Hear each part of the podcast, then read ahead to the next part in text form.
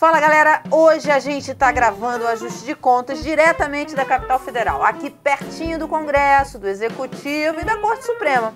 Na nossa pauta hoje, assuntos quentes e explosivos como combustível e imposto do pecado. Você aí gosta de um docinho, uma bebida? Fique esperto.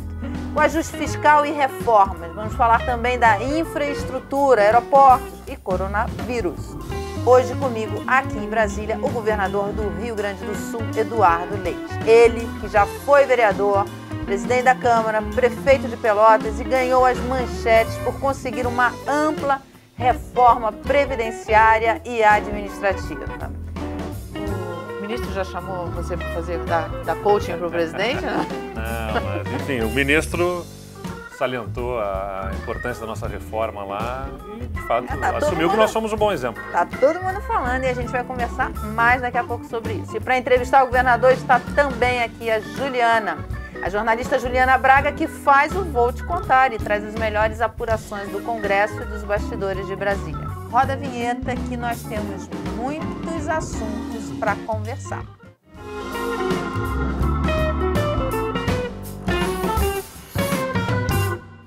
Governador, eu soube que o clima na reunião de terça-feira, de ontem, entre o Paulo Guedes e os governadores foi tenso.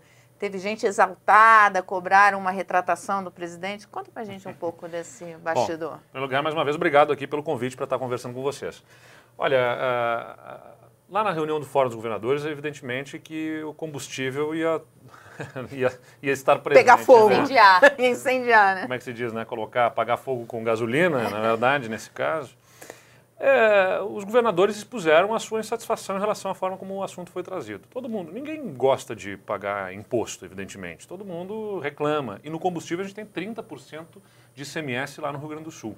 É, a maior parte dos estados pratica 25%, alguns estão em 30%, até, se não me engano, tem estado a 32% no combustível. Com o um aumento, na verdade, esse 30%, eles, esses 25% ou 30%, seja qual for o, o índice, ele é esse há muito tempo nos estados. Uh, por que, que agora está se fazendo sentir mais? Com a política de preço da Petrobras, uh, isso começou a se fazer mais sentir o aumento dos preços da, da, do combustível no bolso do contribuinte. O presidente uh, quis dar uma satisfação à população. Segundo o ministro, na reunião, o que o presidente quis foi chamar a atenção para uma supertributação na energia, nos combustíveis. Bom, tudo bem que seja isso, mas a forma como ele comunicou, eu aprendi, é, é, ela, a comunicação não é o que a gente fala, é o que o outro entende. Né? Então, mesmo que a intenção tenha sido outra, a compreensão da sociedade, de boa parcela da sociedade, é de que é possível, de uma hora para outra, zerar. O presidente falou literalmente, zerem o ICMS, que hoje foi o termo usado, eu zero os impostos federais.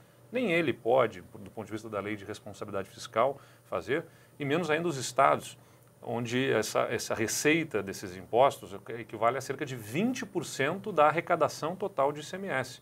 No caso do Rio Grande do Sul, mais de 20% em estados como Goiás, por exemplo.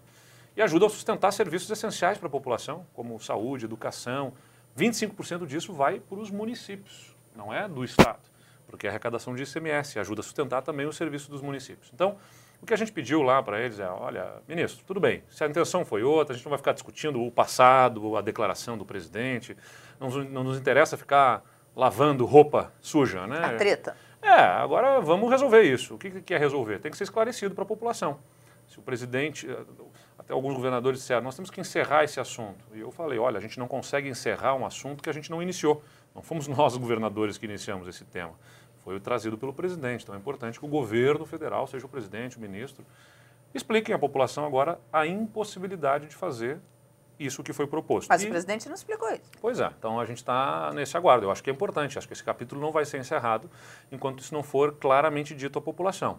Uh, e acho importante que a gente possa canalizar essa energia toda que está sendo gasta nesse debate para fazer avançar o tema da reforma tributária, que é o que efetivamente pode ajudar a resolver e, o Isso é importante, porque, quer dizer, o presidente está certo, é caro. É caro porque tem muito tributo. Sim. Mas não, não dá para zerar, porque tem um custo alto, é uma receita importante, é o que financia o Estado. Acho que é até importante aproveitar aqui o espaço de vocês, Mara, para salientar, porque o presidente chegou a retuitar a manifestação de um jornalista lá do Rio Grande do Sul explicando a, como é que é a composição do preço.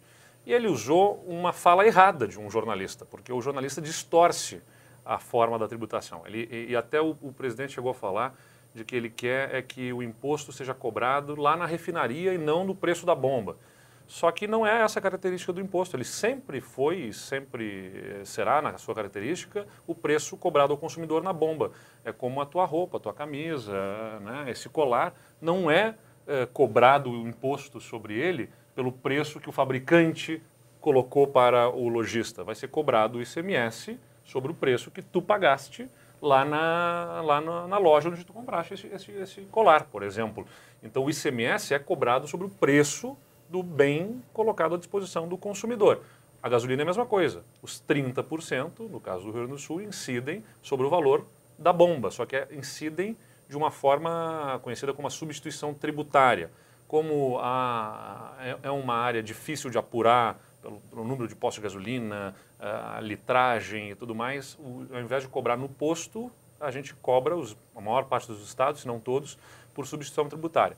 Cobra da refinaria pelo preço da expectativa da venda. Então, Agora, isso, é, isso que você falou é, é, muito importante, quer dizer, porque o tema, toda essa discussão é, traz, quer dizer, por que, que não pode cortar? Não, porque não. não. pode, porque o tamanho do Estado não permite, então, do, do, do, do, governo. Enfim, você tem. Sim, claro. Você tem hoje uma necessidade. Isso no governo federal e no governo estaduais. Quer dizer, e nos municípios também. E nos municípios também, exatamente. Quer dizer, isso. então, assim, antes de fazer isso, tem que se fazer uma reforma administrativa, uma reforma da Previdência, enfim, você foi muito bem sucedido e, nisso. E com relação só à reforma tributária que vocês falaram, qual é a solução viável possível dentro da reforma tributária para baixar o preço da gasolina? Isso chegou a ser discutido ontem? Então, é, é ontem o que a gente tem a discutir, né, é, ou até a figura de linguagem que eu usei, olha, é como uma pessoa que está acidentada, nós temos um caso de urgência, nós vamos, não vamos ficar discutindo o acidente, e não vamos discutir a cirurgia que vai vir lá na frente. Vamos estancar a sangria, vamos resolver o que está posto na mesa agora.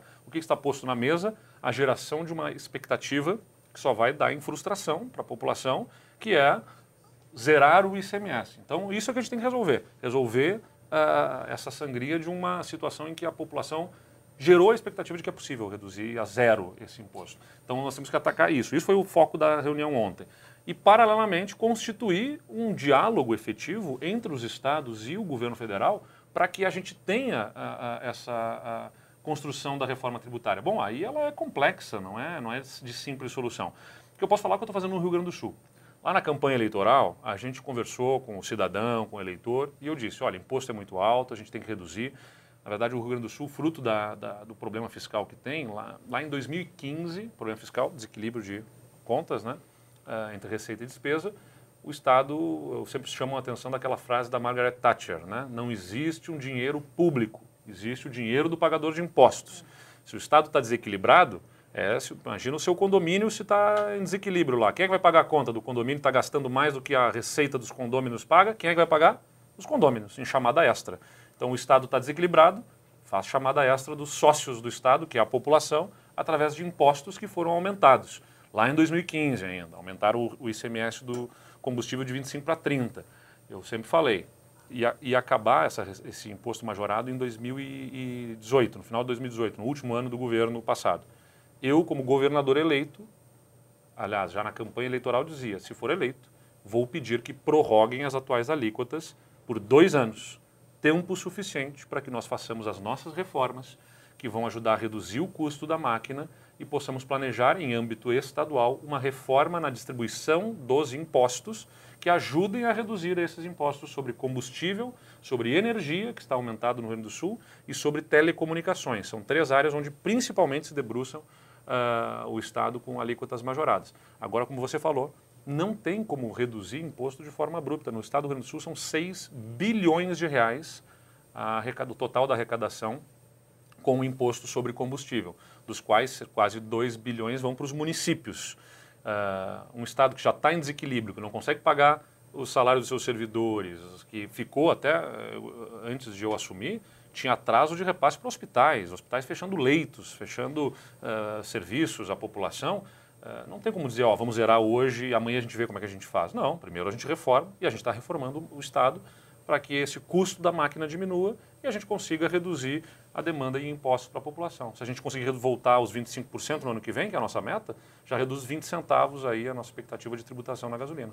Isso quer dizer, é esse pacote de reformas que você aprovou e, e, todo esse trabalho que vocês vêm fazendo, ele já vai, ele, ele, ele te dá uma, uma perspectiva de melhora nas contas Nossa, e uma margem para você conseguir fazer essa, essa distribuição do, dos impostos? Sem dúvida. Assim, a, a nossa, a nossa, o nosso foco de governo é competitividade. Tá? O Estado do Rio Grande do Sul, por, pela, pela forma como ele estruturou a máquina pública, ficou muito caro e isso foi consumindo os impostos da população, em primeiro lugar com uh, precarização da prestação de serviços. O Estado começou a parar de investir, né? começou a ter dificuldade de prestar serviços, até que ele começou ainda a aumentar impostos. Então a gente tem a combinação perversa de cobrar alto imposto e não devolver não em serviços, não, não entrega isso em serviços. Por quê? Porque esse imposto está sendo recolhido simplesmente para pagar déficit de sistema previdenciário e folha de pagamento no Estado. Nós temos o maior déficit previdenciário proporcionalmente à população no Brasil. Só para dar um exemplo, São Paulo gira em torno de 22 ou 24 bilhões o déficit da Previdência, Importante lembrar para quem está nos acompanhando, o déficit é o que falta para pagar. Né? O servidor paga a sua contribuição, o Estado paga a sua contribuição como patrão e ainda falta 24 bilhões, no caso de São Paulo, no Rio Grande do Sul faltam 12 bilhões de reais. Só que proporcionalmente à população, o Estado de São Paulo é quatro vezes o tamanho da população do Rio Grande do Sul.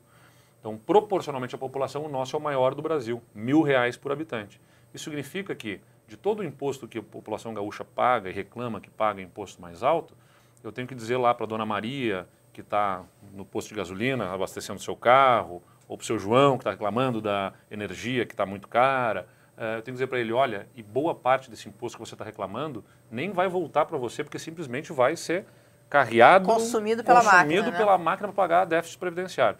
Então, era fundamental que nós fizéssemos uma reforma atacando a causa do déficit e num estado que tem ah, ah, quase 80% da sua despesa em folha de pagamento, ah, eu costumo dizer, não adianta. Esse é o número? 80%? É, chegar, no ano passado, do total de despesas empenhadas, chegamos a quase 80% da despesa empenhada com folha de pagamento. Então, a gente tem a seguinte situação. Eu tenho que economizar em todas as frentes. A gente bloqueou lá 20% dos cargos em comissão, que sempre é uma demanda, né? Tem que reduzir cargos de comissão. A mesmo que se eu extinguisse os cargos de confiança todos e não botasse servidor para trabalhar no lugar dos cargos, porque eles recebem também uma gratificação, a economia que eu teria seria suficiente para pagar um dia de folha de pagamento do Estado, um dia do ano todo, né? Custa é grave nossa... a situação. É, então é grave. Eu tenho que reduzimos a frota de veículos, uh, uh, baixamos mais de 2 mil veículos, reduzimos, portanto, 7 milhões em manutenção de frota, mas o déficit é 12 bilhões. Então a gente tem que Agora, enfrentar o tema da despesa na folha. Como é que você consegue, quer dizer, essas reformas, elas não são populares. Não, Pelo claro contrário, elas, elas, enfrentam, principalmente nos servidores públicos, ela, é, tem organizados, enfim, ela, ela enfrenta lobbies pesados. Como é claro. é que você conseguiu passar essas reformas no Congresso? Em primeiro lugar, uh, a gente teve muita, eu tinha muita clareza disso desde a campanha eleitoral. Nós falamos claramente na campanha eleitoral. Eu falei em debates e entrevistas. Olha, nós vamos ter que enfrentar o tema das carreiras e da previdência. Não dá mais para investir o que nós investimos num sistema de contratações de servidores públicos que gera aposentadorias precoces, onde se incorporam gratificações que são levadas para a aposentadoria, gerando aprofundamento da crise do, da, da, Previdência, uh, onde nós temos vantagens temporais em que a cada três anos o servidor recebe 5% de aumento, a cada 15 anos mais 15%, a cada 25 anos mais 25%, e isso tudo vai gerando o chamado crescimento vegetativo da folha, que veja bem, uh, uh, o, o, Brasil teve um, uma economia que despencou em 2015 e 2016, quase 8%, a, a recuperação econômica de lá para cá é tímida, o desemprego dobrou, a renda média do trabalhador caiu, mas a folha de pagamento dos governos continua aumentando porque está tudo definido em lei. Ó, a cada 3 anos, 5%, a cada 15 anos, mais 15%, a cada 25 anos, outros 25%. Então você já está contratado na lei todos os aumentos, independentemente do resultado fiscal. Então isso. cria uma né? distorção né? até para você premiar bons servidores. Sem dúvida. Né? Porque... Então tem um problema fiscal e tem um problema de eficiência da máquina aí. É. Então o que a gente fez? Eu falei na campanha. Uh, imediatamente depois da campanha eleitoral, eu fui à, à Assembleia Legislativa, visitei cada uma das bancadas como governador eleito, conversei com os deputados, governador empossado, chamei cada um dos deputados para conversar, fui a cada um dos sindicatos, fizemos toda uma estratégia de apresentação de forma organizada, apresentando claramente o que, estava sendo feita a alteração. Uh, uh, chamei cada um dos sindicatos, dos professores, dos policiais, uh, de magistrados, porque essa reforma atinge todos os poderes, né? ela é uma reforma na Constituição do Estado, veda essas vantagens temporais, veda a incorporação de gratificações, entre outros temas, atingindo todos os poderes, aumenta alíquotas de contribuição previdenciária para todos os poderes. Até militares? Uh, os militares uh, nós ainda não fizemos, apresentamos essa proposta, mas em função de o governo federal ter feito uma reforma nos militares que engloba as polícias militares, esse tema ficou estacionado. O que, que nós fizemos? Entramos judicialmente, aliás, estive uh, com o ministro Barroso, que é o relator nessa minha vinda a Brasília, para justamente pedir celeridade a ele ao julgamento sobre esta, aumento da alíquota. Esse, essa alíquota que, na verdade, foi diminuída. Né? O governo federal fez uma reforma que diminuiu a alíquota dos, do, da Previdência dos militares nos estados. Sim, mas a reforma que você quer é o aumento dessa alíquota. Sim, eu quero para os militares as mesmas alíquotas que servem os aos civis. E os, a mesma alíquota, com o mesmo regime de progressividade. Uhum. Porque senão eu vou ter uma situação em que servidores que ganham mais, por exemplo, em outras carreiras da própria segurança pública, vão ter até 17, quase 17% de desconto previdenciário e o, o militar vai ter 10,5%. Então eu vou ter um desajuste que vai gerar, além do problema fiscal, um problema institucional. Acho que a, os policiais precisam de compensação pela sua, pela natureza da atividade, pelo risco que correm. A, eu, eu reconheço isso. E eles têm isso. Quando eles não têm, por exemplo, idade mínima para aposentadoria, é só tempo de serviço, é uma excepcionalidade da carreira dos militares. Quando eles têm também paridade e integralidade, que é a certeza de que vão receber o mesmo salário na aposentadoria, como fruto de compensação da natureza da atividade deles, do risco que eles têm. Então, eles têm compensações. Precisa contribuir, né? Precisa contribuir para receber essas compensações. Porque a falta de sustentabilidade financeira vai cobrar duas vezes a conta desses policiais. Vai cobrar a conta com a ameaça da condição de sustentabilidade do Estado para pagar as suas aposentadorias no futuro e, principalmente, vai tirar do Estado a capacidade de investimento na própria estrutura da polícia para que eles tenham as suas vidas preservadas. Eu dizia numa audiência pública que eu participei aqui no Senado sobre esse tema e justamente me contrapondo a essa equalização das alíquotas entre militares federais e os militares estaduais, é, é, justamente que não adianta a gente querer que o militar contribua menos porque ele se expõe ao risco de vida e com essa política expormos ele ainda mais a risco porque o Estado não vai ter capacidade de investir em tecnologia, em estrutura, em armamento, é, em viaturas. A gente quer comprar viaturas com blindagem, por exemplo, no Estado do Rio Grande do Sul, vai faltar dinheiro. Você citou aqui Margaret Thatcher. Você está com uma agenda de reformas é, é, liberais, com medidas amargas, inclusive que você conseguiu passar no legislativo. O presidente, ele não tem esse mesmo talento.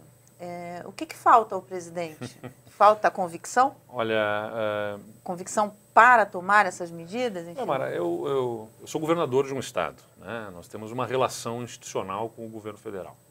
É, seria desleal da minha parte, dar as recomendações de como é que o governo, o presidente deveria agir ou não. Então, eu costumo dizer e respeito o papel de quem é comentarista político, mas não é a função para a qual eu fui eleito. É, eu fui eleito para ser governador do meu estado e ser governador do meu estado impõe a necessidade de uma relação institucional adequada com o presidente que foi eleito, com a sua característica, a sua forma de atuação. É, é, ele foi eleito, ele está sendo na presidência aquilo que ele foi na campanha, da forma que ele agiu e se pronunciou. Então, eh, não é uma surpresa uh, o enfrentamento que ele faça da política. Eu não acredito neste caminho. Eu posso falar do que eu faço e do que eu acredito. E você pode interpretar eh, isso como uma resposta à sua pergunta. Eu acredito que a gente tem que entender que a política é o único caminho. Uh, política não significa politicagem de tomar lá da cá, de cargos, ofertas de valores em dinheiro para alguém votar. Significa sentar à mesa e entender que aquele deputado que foi eleito tem a mesma legitimidade que eu tenho. A mesma legitimidade que eu tenho como governante, chefe do Poder Executivo, é conferida pelo voto popular àquele deputado. para representar uma parcela da população. Então eu tenho que sentar à mesa e, dialogando, construir convergência para que possamos puxar para um mesmo lado.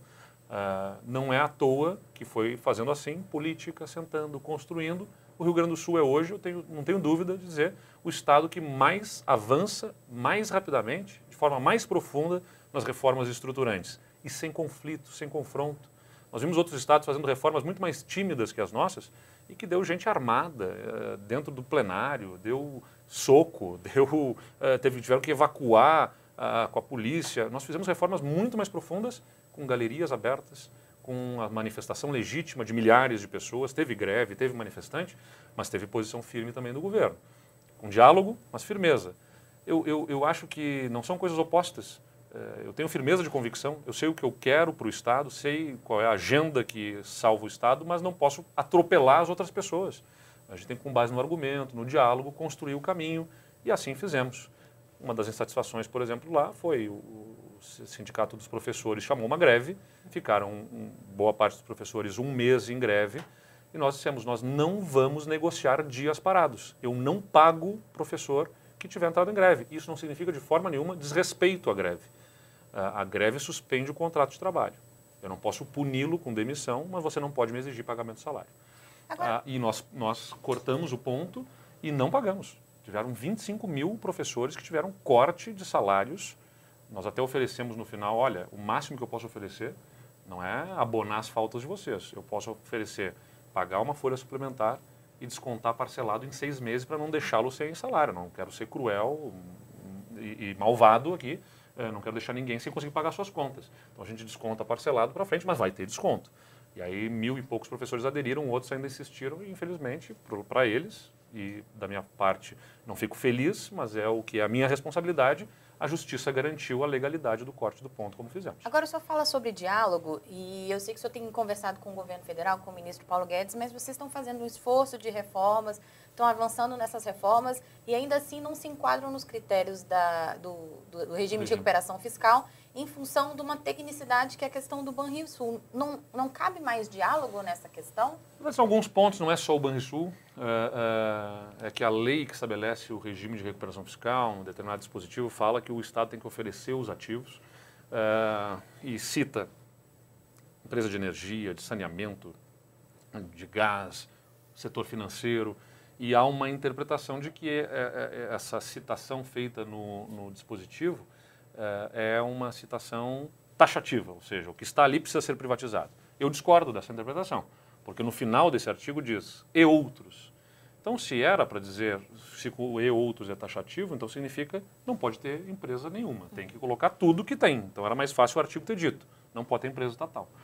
Então isso gerou embates, debates.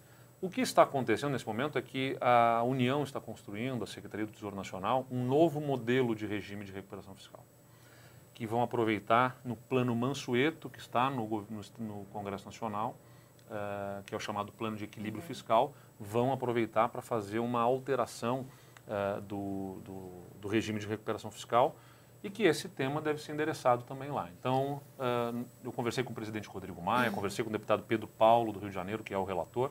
há uma expectativa que nos próximos dois meses haja uma solução para isso no Congresso, que resolva o Plano Mansueto, que é importante para muitos estados, e junto com isso resolva o regime de recuperação fiscal, até alterando prazos. Hoje é seis anos, três anos de carência, mais três anos com a escadinha voltando a pagar a dívida e deve ser alongado para dez, mas com a escadinha já começando a retomada do pagamento da dívida desde o início é, é, da, dos dez anos. Então, isso tudo está sob discussão nesse momento e aí, mas o próprio ministro disse, a Secretaria do Tesouro Nacional até brincou, brincou ele comigo, disse, oh, estão na, na, primeiro da fila aí para entrar. Mas você tem restrições? Até brinquei, oh, eu sou Black Sapphire Premium Platinum na fila aqui, porque já estão fazendo tudo, né? Mais milhagem, já percorremos mais caminho Mas da, isso eles vão apresentar isso para o Congresso ou essa solução vai sair do Congresso? Não, como já está o plano Mansueto no Congresso, uh, a saída é via relator, a gente construir as alterações, mas todas negociadas com a Secretaria do Tesouro Nacional, uhum. sem surpresas. Né? Uhum. Nós não vamos lá uh, demandar o que atende o Rio Grande do Sul e enfrentar a secretaria. Não, é uma construção conjunta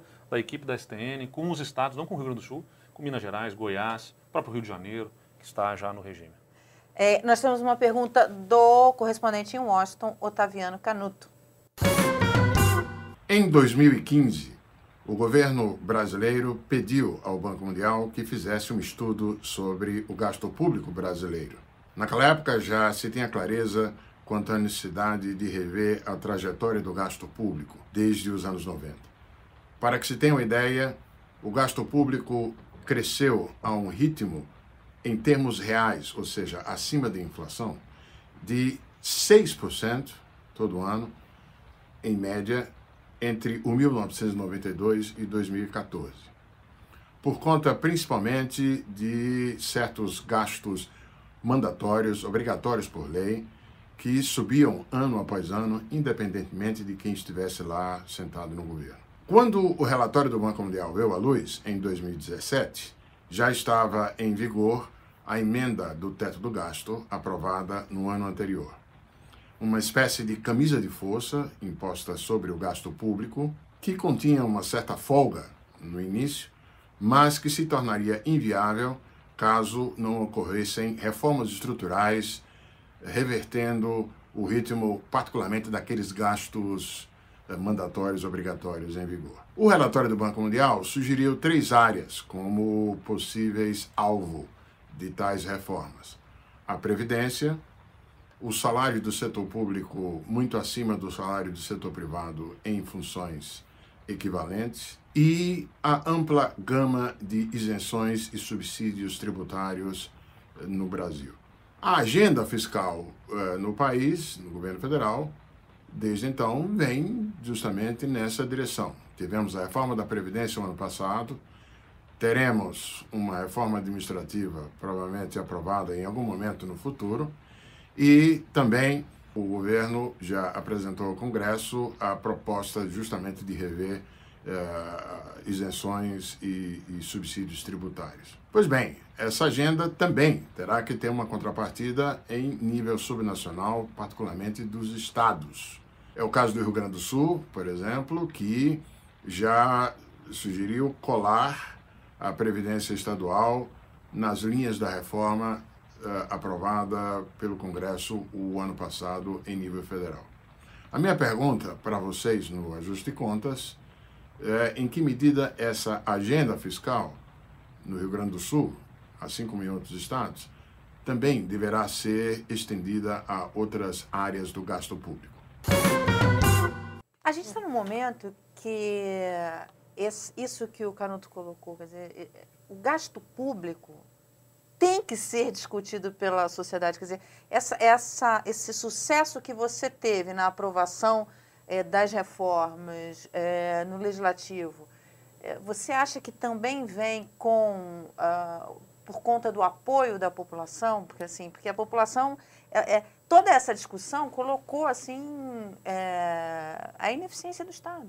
Não, sem dúvida há um outro humor, um outro ambiente. Acho que a gente precisa recuperar um pouquinho, voltar um pouco no passado, Mara, só para lembrar o seguinte, né? O, o, um dos grandes problemas, das grandes demandas da sociedade em relação à política era uh, o enfrentamento do patrimonialismo, né? que nada mais significava do que a apropriação do público pelo gestor de plantão. Então, lá, se a gente remontar, início do século XX ainda, a gente tinha ainda que na República, né, República Velha, não quero ir tão adiante, mas tão distante, mas é, é, a realidade era o sujeito ganhava eleição, eleições até bastante suspeitas nos resultados, discutíveis, mas é, é, e usava aquilo como se seu fosse. Bom, isso veio, né, teve seus seus reflexos ao longo da história.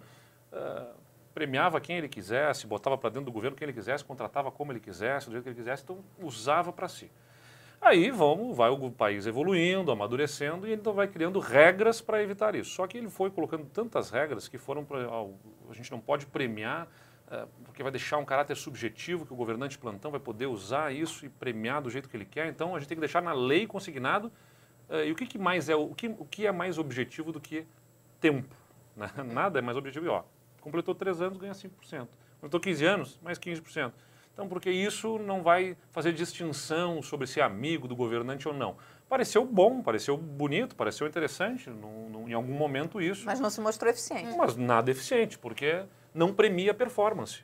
Uh, ou seja, você é um sujeito esforçado no serviço público, vai ganhar 5% ao final dos três anos. Você é um relapso no serviço público, vai ganhar 5% no final de três anos. Então, Uh, e pelo, isso, isso, isso é vai gerando ruim, ineficiência né? Porque você, é, recentemente, com a declaração, a generalização que o ministro fez, que deu uma polêmica do, da questão dos parasitas, Não. né? Quer dizer, você tem no serviço público gente encostada? Tem. Mas você tem gente muito boa É. né, no serviço Não, e- público também. E, e- e a questão previdenciária, claro, sem dúvida. Eu sou filho de servidores públicos, minha família toda é de servidores públicos. Meu- meus pais são professores universitários aposentados da Universidade Federal de Pelotas. Meus irmãos, um é delegado da Polícia Federal, o outro é fiscal agropecuário do Ministério da Agricultura. Minhas cunhadas, uma é juíza e a outra é professora da universidade. Eu sou de uma família de servidores. Eu tenho um grande respeito pelos servidores. Então, nessa reforma Mas essa- essa metodologia então, não essa reforma administrativa, ela não é importante, inclusive, para valorizar os Eu- bons nomes do serviço público, porque é quando disso. você traz a reforma administrativa, você está impondo ali perdas Claro. para o setor. Agora, você também tem planos para valorização desse servi- servidor que a gente quer ver É, valorizado? até para acompanhar a rotina da minha família e, e dos tantos amigos, eu fiz direito, como você sabe, muita gente faz direito para fazer concurso Hum. público, né? Seja para virar juiz, assistente, auxiliar, delegado ou qualquer outra função, promotor. Ah, ah, e eu percebo o quanto que gera de frustração para as pessoas, para os servidores que não entraram no serviço público pela estabilidade, pelo salário que ofereceu, ou entraram efetivamente Por por, vocação. uma vocação para o serviço público, né? Ah, e acabam se frustrando porque entram com um ímpeto né, de vamos fazer um negócio bacana, diferente, ajudar a sociedade e começa a se deparar com uma situação em que o, E depois, é, um co- ambiente e depois é de colocado trabalho. nesse, nesse, nesse cesto junto, Exato. quer dizer, fica uma figura hoje para a sociedade, fica essa figura do servidor público, o cara encostado, o cara que tem Eu entendo benefícios que a fala do, e do tal. ministro, até, ah, claro, a palavra do parasita ela é extremamente forte e roubou todo o contexto do que ele tinha A inserido, O generalização. né? hospedeiro é. está morrendo, né? É, de certa forma, o que ele está chamando a, um alerta, não quero aqui ficar justificando, diminuindo, mas eu, eu entendi o que o ministro quis dizer, embora a palavra possa ter sido infeliz, porque eu acho que ele mesmo reconhece isso. Ah, agora, o que ele está chamando a atenção é, se não for mudado isso, nós vamos caminhar para uma revolução civil, a sociedade não vai aguentar mais pagar um imposto alto e não ter retorno. Isso precisa ser mudado. Então, o Canuto ali salientou, né, o tema da Previdência está sendo endereçado. Nós fizemos a mais profunda das reformas da Previdência, só para salientar, além da questão das alíquotas e das idades e do tempo de serviço, a, a reforma da Previdência deu a faculdade aos estados, com, a- com o déficit que tenham, de reduzir a faixa de isenção, ah, ah, sobre a qual não incide, portanto, contribuição previdenciária dos inativos. Então, até aqui, os servidores inativos, até 5.800 reais, o teto do INSS, não pagavam previdência e dava a faculdade de reduzir essa faixa de isenção até o salário mínimo. Alguns estados reduziram, mas acho que o Rio Grande do Sul é dos únicos ou dos poucos que foi ao mais fundo possível, foi ao salário mínimo. Então nós reduzimos a faixa de isenção para mil reais. Isso significa de fato que servidores que não contribuíam, que recebem menos que 5.800 reais, passarão a contribuir sobre o que excede mil reais.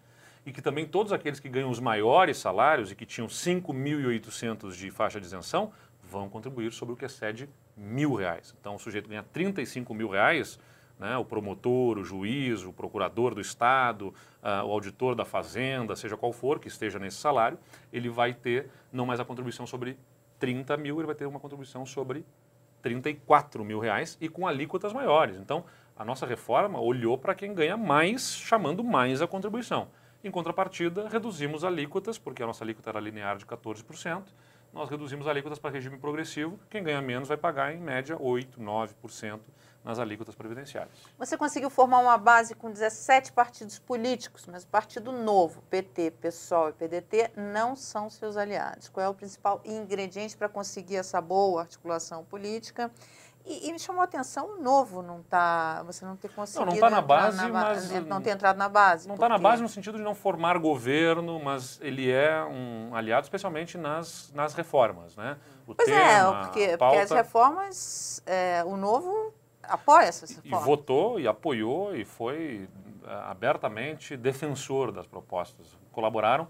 Ah, olha, no Rio Grande do Sul, a gente está falando muito das reformas agora do gasto público, e ainda ali, ali é o que o Canuto falou, ele falou da Previdência, falou dos salários, né, da, de fazermos um, um benchmarking né, aí com a- o setor privado e, e entender os parâmetros salariais para equalizar isso.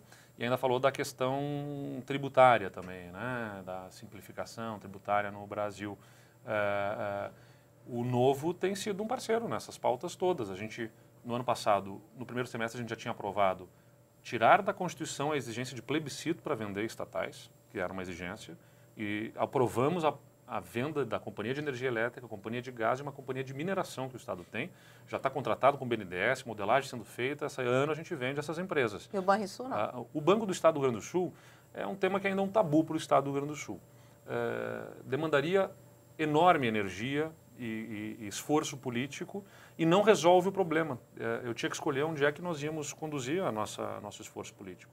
Eu acho que se impõe para o Estado, para o futuro, discutir uh, a razoabilidade de se ter um banco uh, na estrutura que ele, na forma que ele existe, diante das fintechs, dos bancos digitais, a dificuldade que um banco público tem para se atualizar nesse cenário. Mas eu sempre disse com absoluta clareza: não adianta eu vender o banco gerar talvez 8 bilhões de reais de ingresso na meu caixa, dar uma falsa sensação de que está tudo em ordem e ali na frente, com esse dinheiro consumido, novamente o Estado quebrar.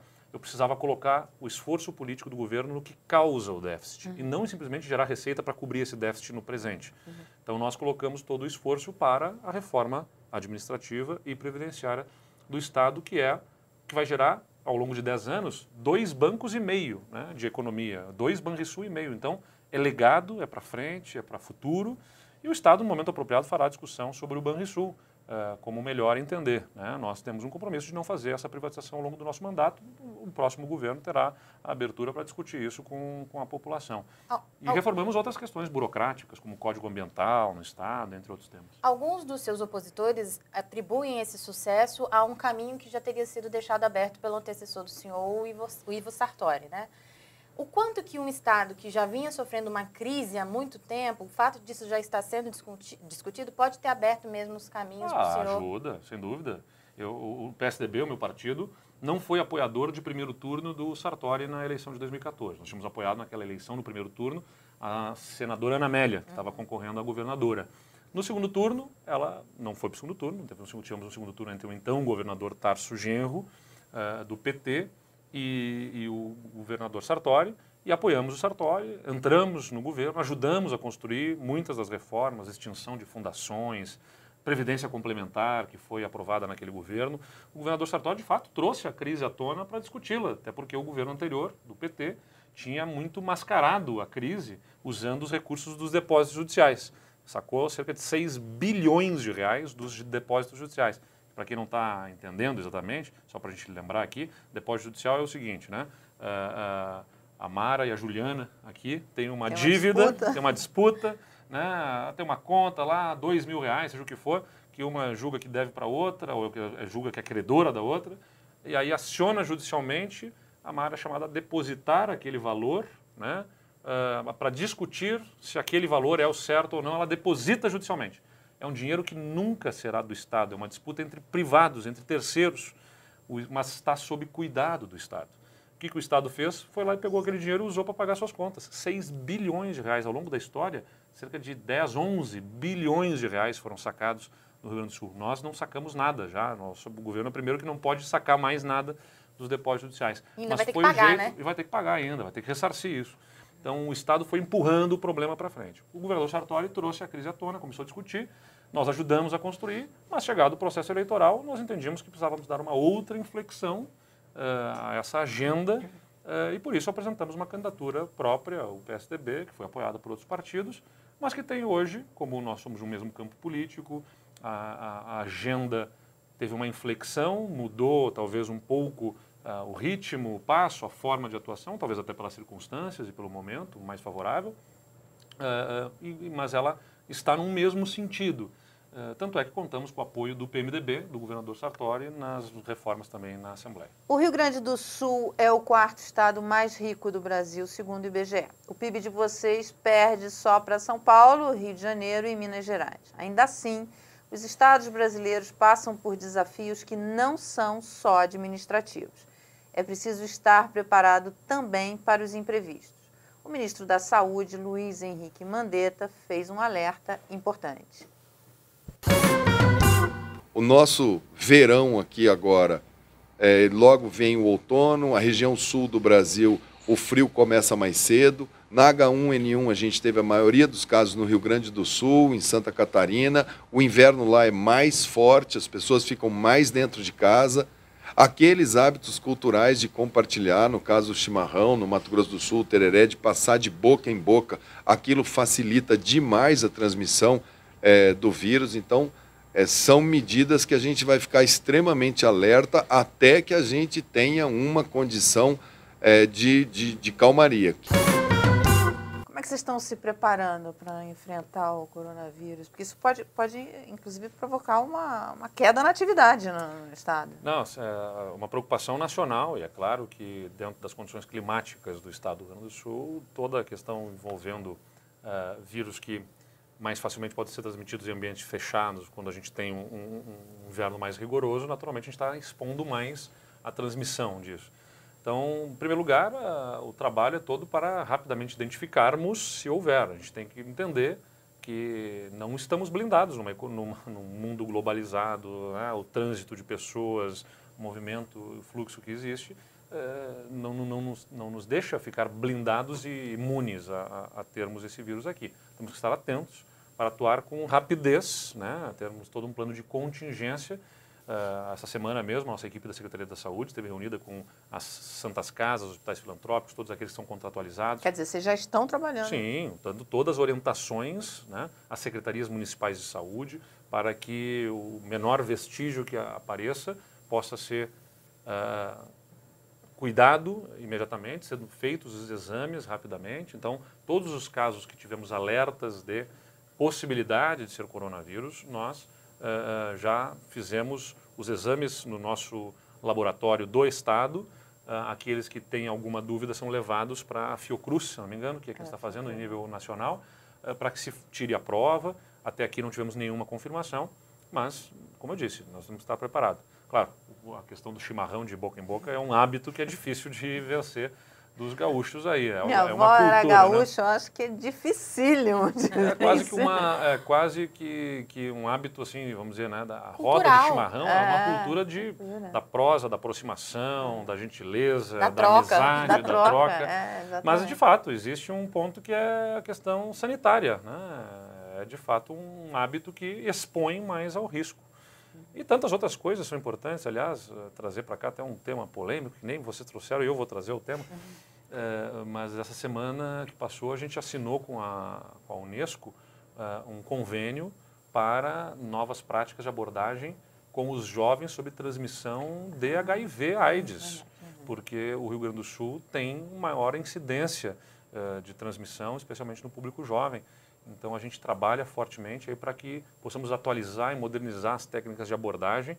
E é um tema polêmico, eu digo, porque envolve aquilo que alguns temem, né, que é a questão da educação sexual ah, nas escolas. E eu entendo que a escola precisa, com todo cuidado na técnica de abordagem, claro que a questão das crianças, todo mundo já começa a parecer que a gente está tratando, não estamos tratando de incentivar o ato Ao sexual. contrário, né? Porque É você questão de- ajuda, a educação sexual nas escolas ajuda a prevenir gravidez na adolescência, enfim, Dá- dá- doenças, dar ao coisas. jovem a informação suficiente de uma forma que ele entenda ah, os riscos a que se expõe, né? assim como lá pegando o chimarrão precisa ser colocado. Então, olha, nós temos um hábito coletivo que gera uma exposição maior, Maior a ao risco. A gente precisa mudar esse hábito. Como teve lá na H1N1 há anos atrás, há 10, 12 anos atrás, ah, ah, todo, todo mundo teve que despertar o hábito de as pessoas lavarem constantemente as mãos, né? Para- As pessoas quer dizer que elas eram porcas antes? Não, ah, mas elas tiveram que reforçar um hábito de, de higiene. Ah, e a questão sexual é uma questão instintiva do, do ser humano, né? Como um animal que é, e que se, a- a- se apresenta desde a juventude, a adolescência, e para a qual que se, dá, se, se transmitir a informação para que o jovem entenda os riscos a que está exposto e tenha... E saiba como se prevenir, né? Exato, e tenha, vamos dizer assim, até a sua condição pessoal de, de impor, né? especialmente mulheres, jovens, meninas, que precisam eh, eh, estar suficientemente eh, informadas e, mais do que isso, empoderadas, vamos dizer que é a palavra da- no momento, para dizer não, não vou praticar um ato sexual sem, Sem preservativo. sem, preservativo, sem proteção.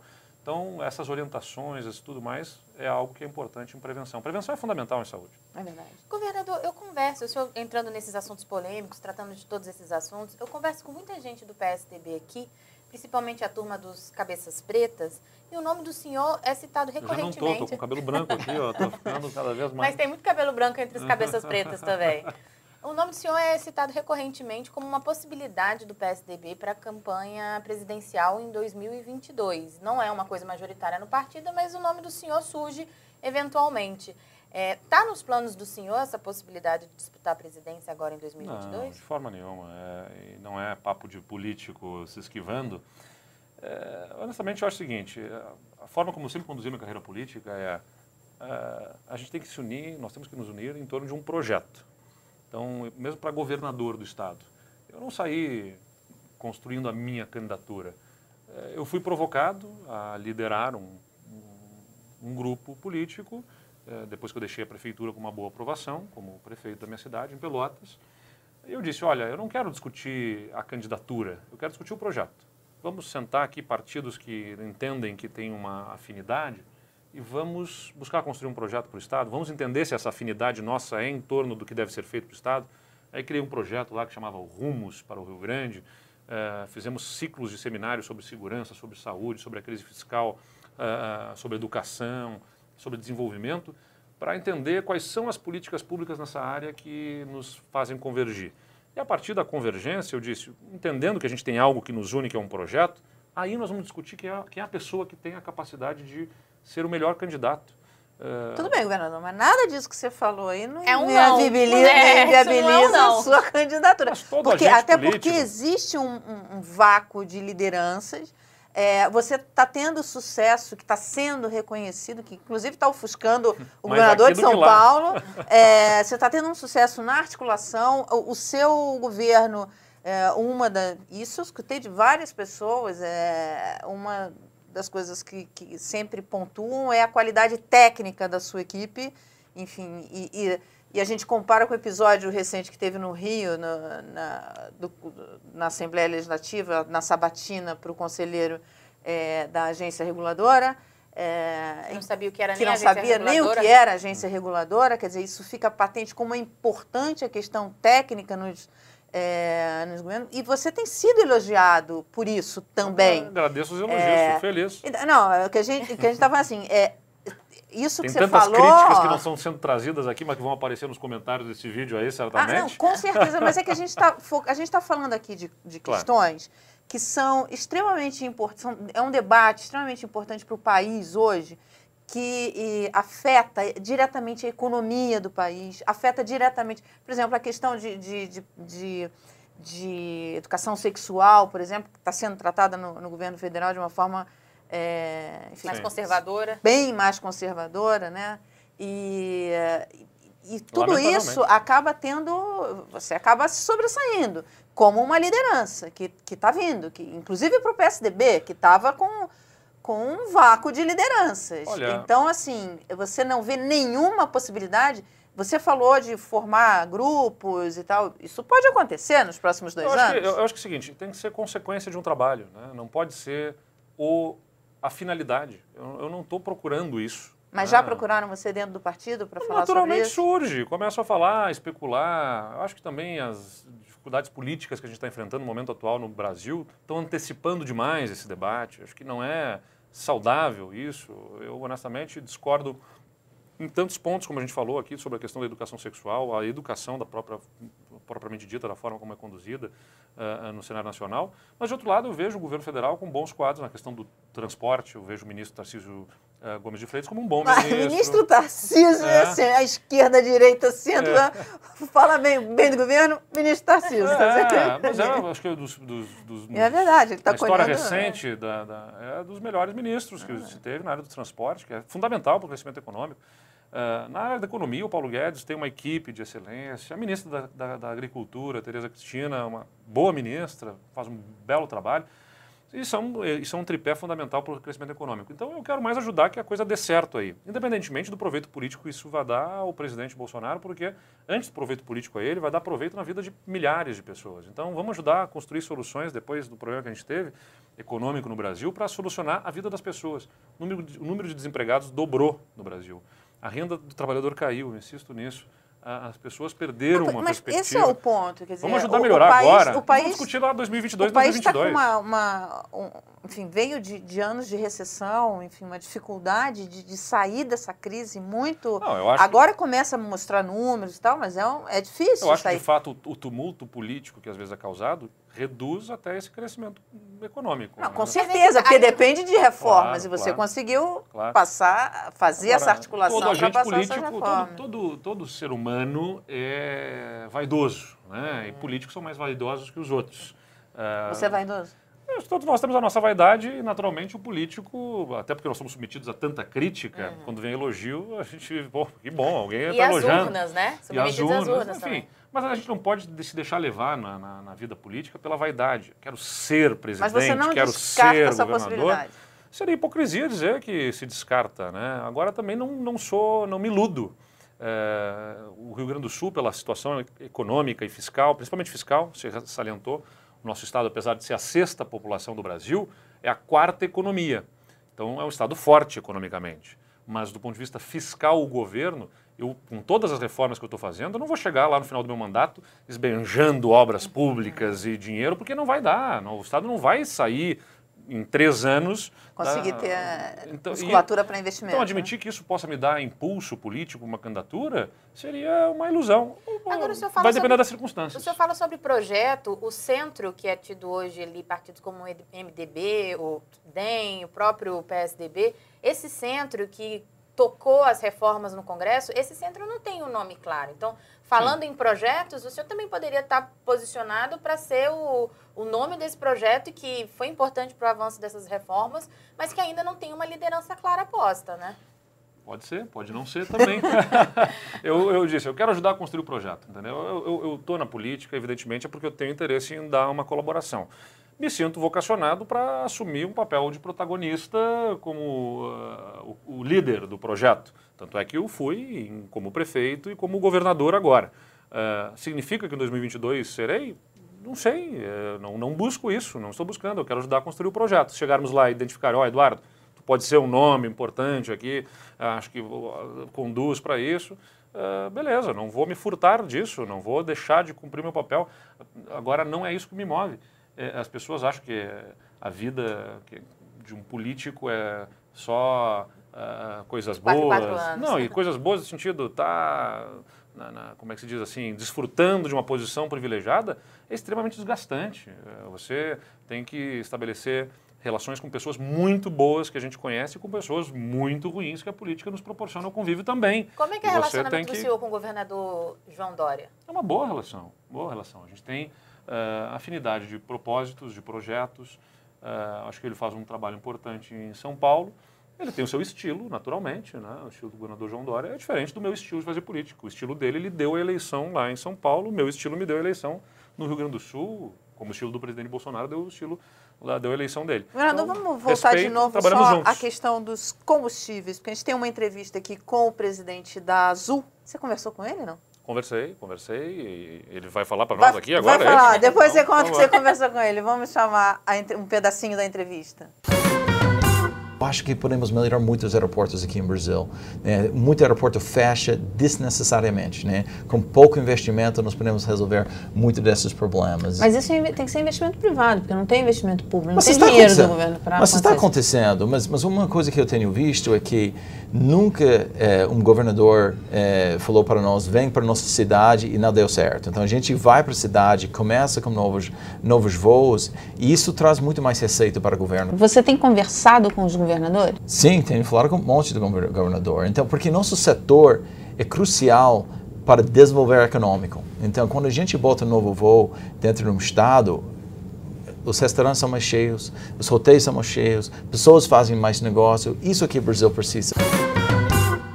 Bem, a entrevista completa você vê aqui no canal, porque ela já está no ar. Como foi essa conversa?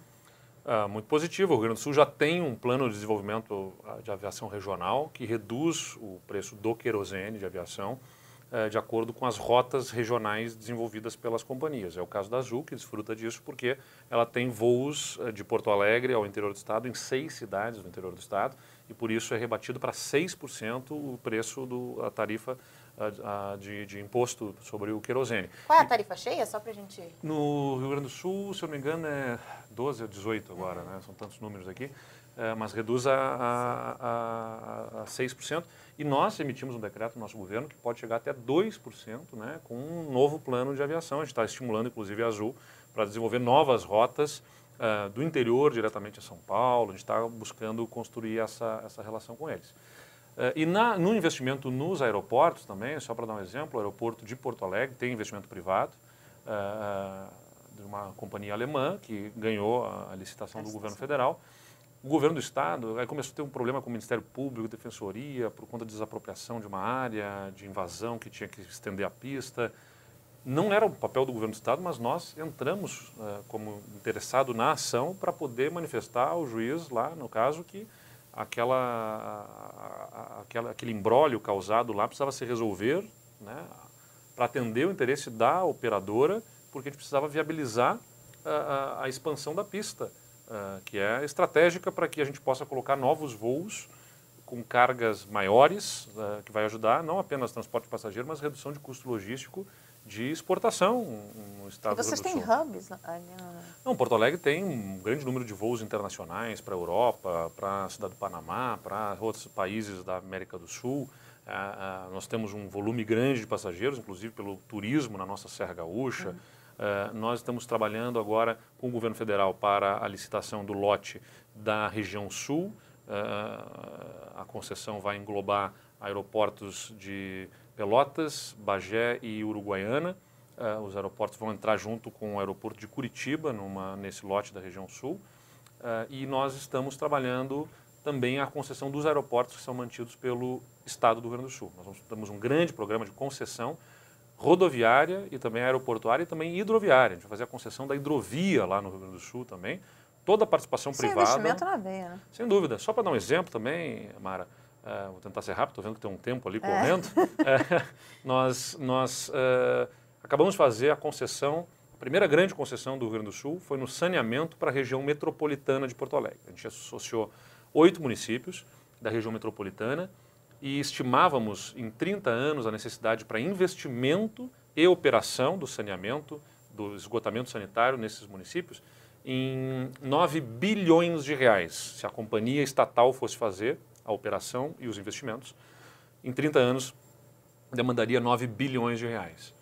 Aí fizemos o leilão de concessão na Bolsa de Valores de São Paulo pela concorrência da iniciativa privada teve um deságio de 37%. Então, aquilo que custaria 9 bilhões vai ser feito por 6 bilhões e alguma coisa, uh, e num prazo mais curto. E esse investimento na veia que falaste, ele vai gerar emprego, porque eh, você traz por um valor menor para o curto prazo um investimento em obra que vai gerar milhares de empregos, vai gerar arrecadação para os municípios, vai movimentar a economia desses E esse setor específico que você está falando de saneamento, é como o nosso tempo está corrido, a gente não vai poder falar, é. você vai ter que voltar aqui depois para a gente falar, porque esse setor ah, é um setor assim que é, eu acho que agora ele está começando a ser mais debatido, sim. mas é um, um, um, um, potencial, um catalisador claro. de investimentos. Em... com dois benefícios, de longo prazo, médio e longo prazo na vida das pessoas, a qualidade de vida, saúde e no curto prazo, a obra propriamente dita, gerando emprego e movimentando a economia. A e ainda um na tecnologia, porque a obra, os, ah, as claro. coisas que abrem, você pode passar fibras também, sim, né? Sim, então você pode você acoplar tem, ainda Você pode acoplar esse, aproveitar esse, esse, investimento e fazer é. também. Bem, posto do pecado, taxar as bebidas, álcool e agora também o açúcar. Governador, qual é a sua opinião sobre isso? Isso não, não é uma exclusividade do Brasil, isso, né? Isso é, existe nos outros países, é, é, em vários países no mundo. É, o chamado até imposto, o açúcar? O imposto do pecado, até o pessoal não... Enfim, eu acho que eventualmente até o açúcar. Eu não me aprofundei assim, sobre os reflexos que isso vai ter é, em questões de consumo, mas uhum. a gente sabe do malefício causado à saúde, os reflexos, portanto, as externalidades negativas né, que se tem em função é, do consumo desses itens e que geram um, um custo para a sociedade, porque vão ser atendidos depois esses problemas derivados É dessas, rede desses pública. itens na né? rede pública. Ah, então, o imposto do pecado, eu até sei que faz uma, uma certa confusão, porque eu, como o governo tem uma certa orientação ah, religiosa em algumas frentes, que isso tem a ver com a questão da orientação religiosa, mas não é. É, é o nome que carrega o imposto em qualquer país, o SINS tax, né? Ah, e eu acho que é uma boa discussão que merece ser levada adiante. Você fuma? Não, não fumo. Você sabe que eu fui para o Butão e o Butão é, é o considerado o reino da felicidade, né? Porque É. eles criaram aquela contabilidade, felicidade nacional bruta. E um dos itens é que eles, ele, é, eles taxam fortemente o, o cigarro, enfim. É. Agora tem que tomar o cuidado também, porque o, o país tem dificuldade para conter a entrada de cigarros, Cigarros no- contrabandeados. contrabandeados. E aí você tem um problema que é, se você taxa fortemente e não consegue ah, ah, coibir a entrada no país. Vira mais um problema. Vira mais um de problema. tráfico, né? Perde receita e ainda empurra essa comercialização para o mercado negro, no tráfico, que financia o, o- o crime organizado. Então, esse, é- esses cuidados, todo esse debate precisa contemplar não apenas uma receita que, e a questão das exter- externalidades negativas, mas as próprias externalidades negativas do ato de taxação, de uma sobretaxação, empurrando para um submundo aí a comercialização, porque, E tudo que a gente Ela não existe, né? precisa mais combustível para criminalidade. sem dúvida.